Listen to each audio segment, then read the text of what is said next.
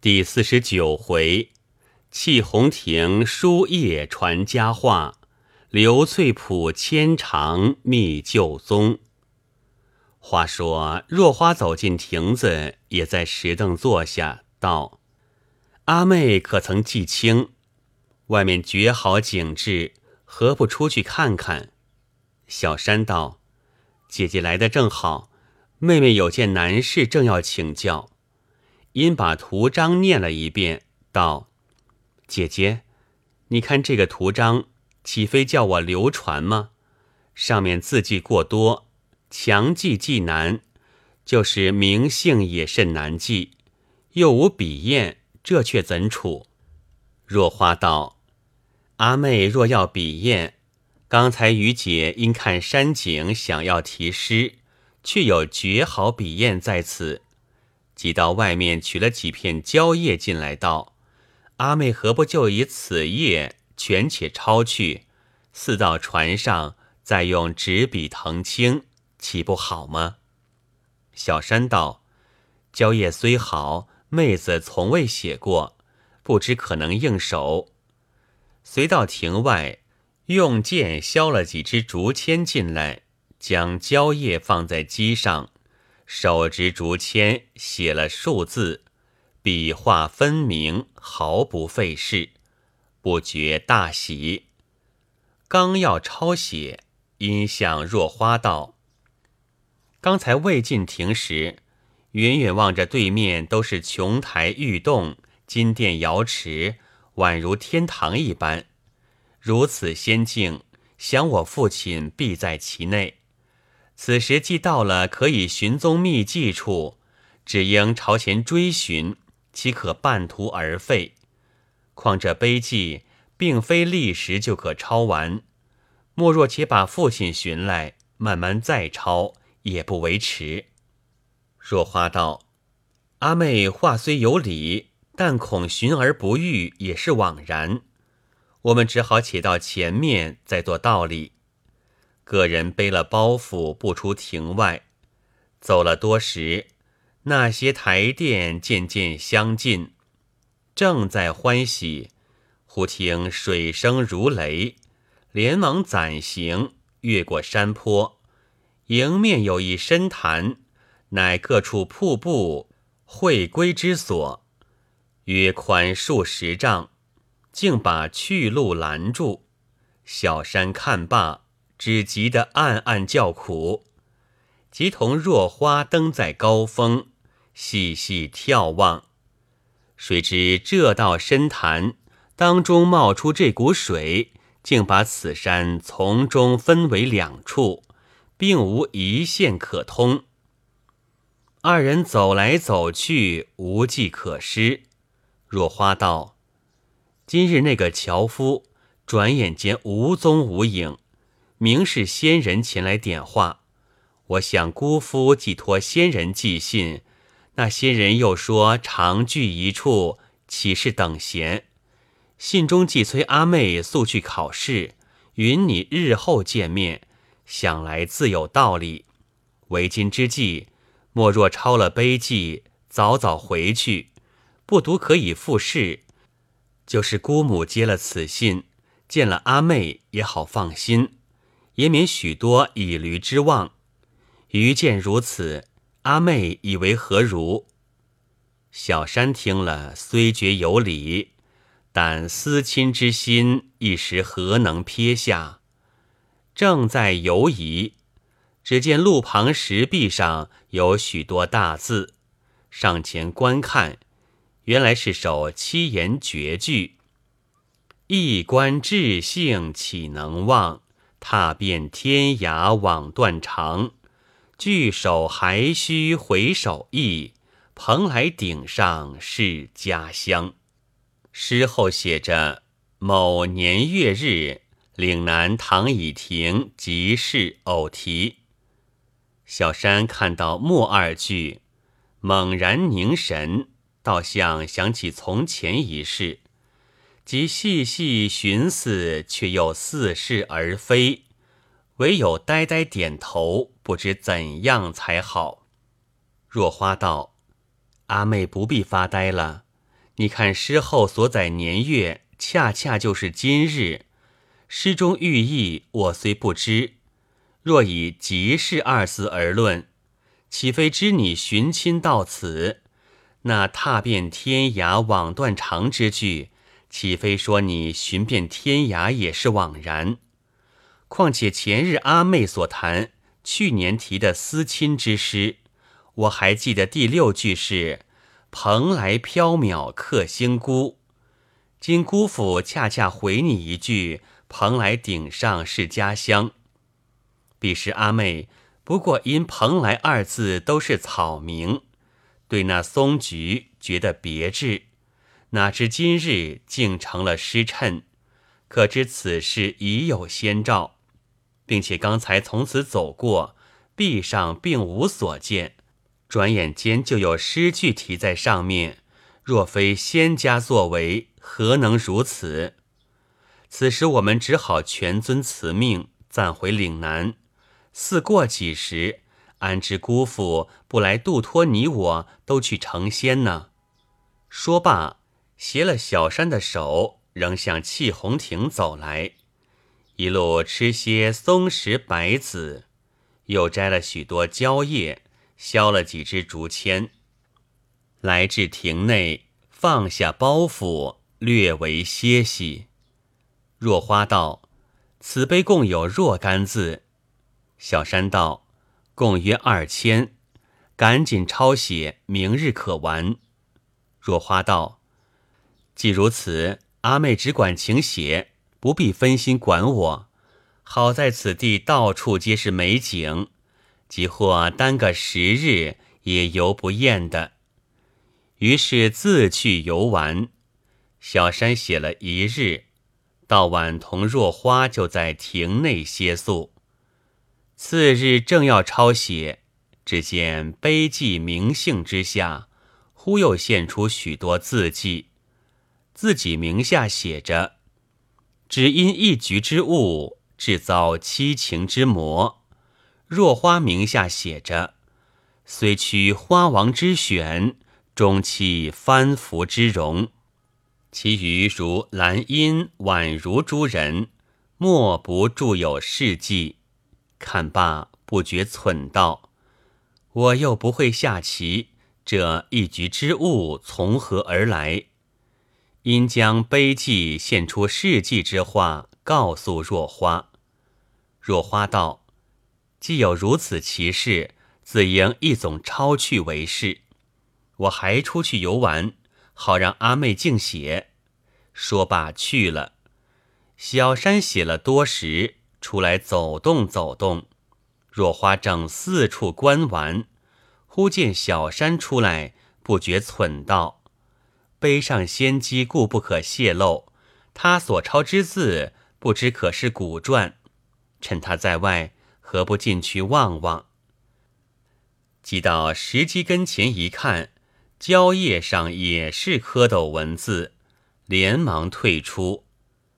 只见小山从瀑布面前走来，若花道：“原来阿妹去看瀑布，可谓忙里偷闲了。”小山道：“妹子前去净手，并非去看瀑布。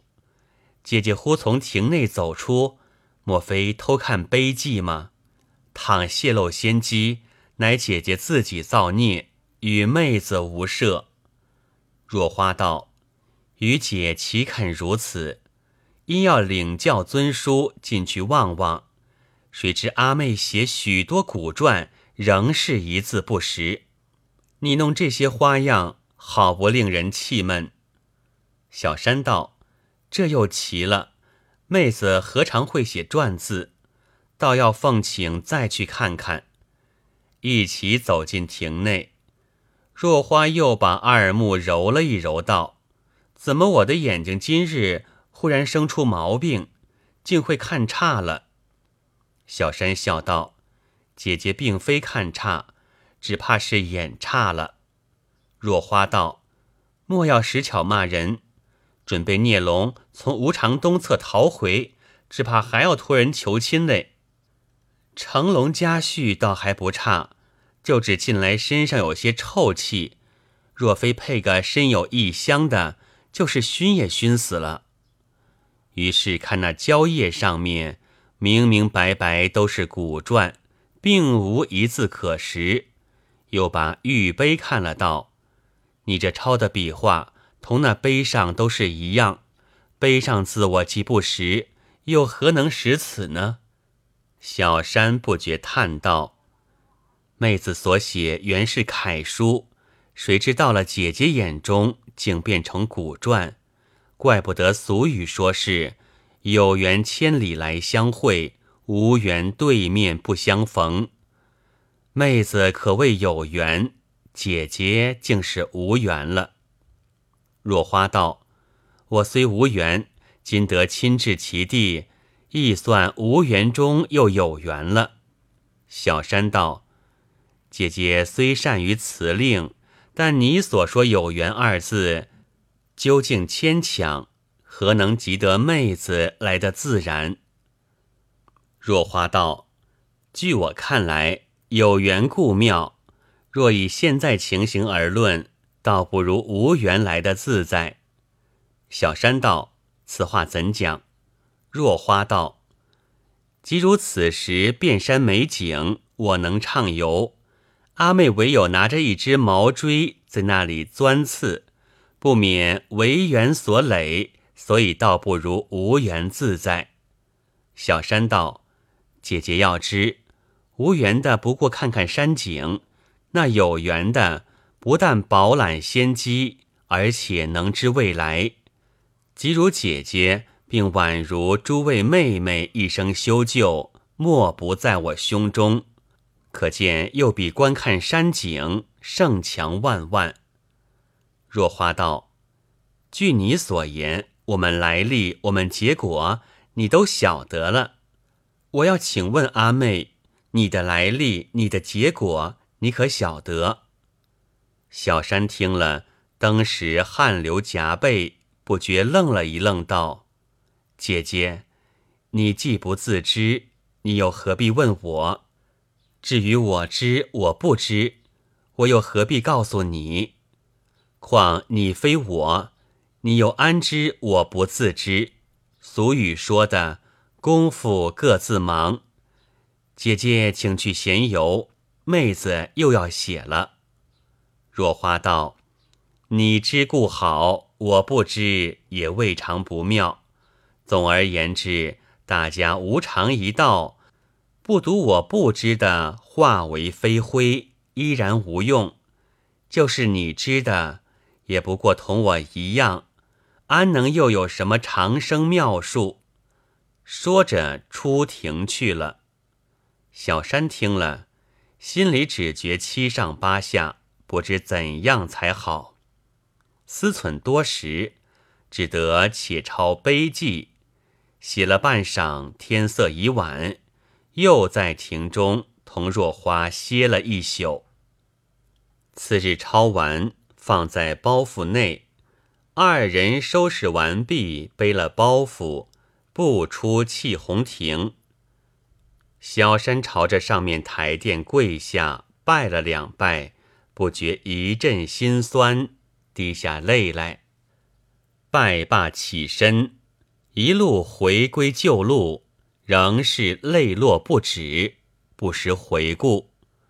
不多时，穿过松林，渡过小溪，过了水月村，越过镜花岭，真是归心似箭。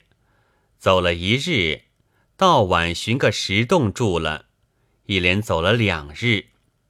这日正朝前进，路旁有一瀑布，只闻水声如雷，峭壁上镌着“流翠浦”三个大字。瀑布流下之水蔓延四处，道路甚滑。二人只得携手提着衣裙，缓缓而行。走了多时，过了流翠浦，前面弯弯曲曲，尽是羊肠小道，岔路甚多，甚难分辨。小山道：“前日来时，途中虽有几处瀑布，并无如许之大。今日莫非走岔了？我们且找来时所画字迹，照着再走。寻了半晌，虽将字迹寻着，及至细看，竟将“唐小山”三字改作“唐归尘”。小山看了，诧异道：“怎么竟有如此奇事？”若花道：“此非仙家作为，何能如此？看来又是姑父弄的手段了。”大家于是放心前进。恰好走到前面，凡遇歧途难辨之处，路旁山石或树木上，总有“唐归尘”三字。二人也不辨是否。只管顺着字迹走去。这日走到一条大岭，高高下下走了多时，早已吁吁气喘。朝上望了一望，唯见怪石纵横，峭壁重叠，奇高无对。若花道：当日上山途中并无此岭，为何此时忽又冒出这条微风？这几日走得两脚疼痛，平坦大道业已勉强，何能行此崎岖险路？偏偏此岭又高，这却怎好？小山道：“喜得上面树木甚多，只好妹子搀着姐姐缘木而上。二人攀藤附阁，又朝上走，走不多时。”若花只觉两足痛入肺腑，当时喘作一团，连忙靠着一棵大树，坐在山石上，抱着两足，泪落不止。小山正在着急，忽听树叶刷刷乱响，霎时起了一阵旋风，只觉一股腥气，转眼间，半山中窜下一只斑毛大虫。二人一见，只吓得魂不附体，战战兢兢，各从身上拔出宝剑，慌忙携手站起。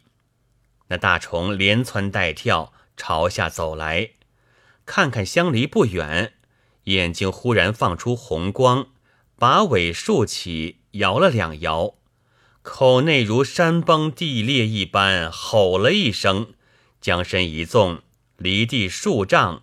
径自迎头扑来，二人忙举宝剑护住头顶，耳内只闻一阵风声，那大虫直从头上窜了过去。二人把头摸了一摸，喜得头在颈上，慌忙扭转身躯看那大虫，原来身后有个山羊在那里吃草，却被大虫看见，扑了过去。就如鹰拿燕雀一般，抱住山羊，张开血盆大口，羊头吃在腹内，把口一张，两只羊角飞舞而出，顷刻把羊吃完，扭转身躯面向二人，把前足朝下一按，口中吼了一声：“未知如何，下回分解。”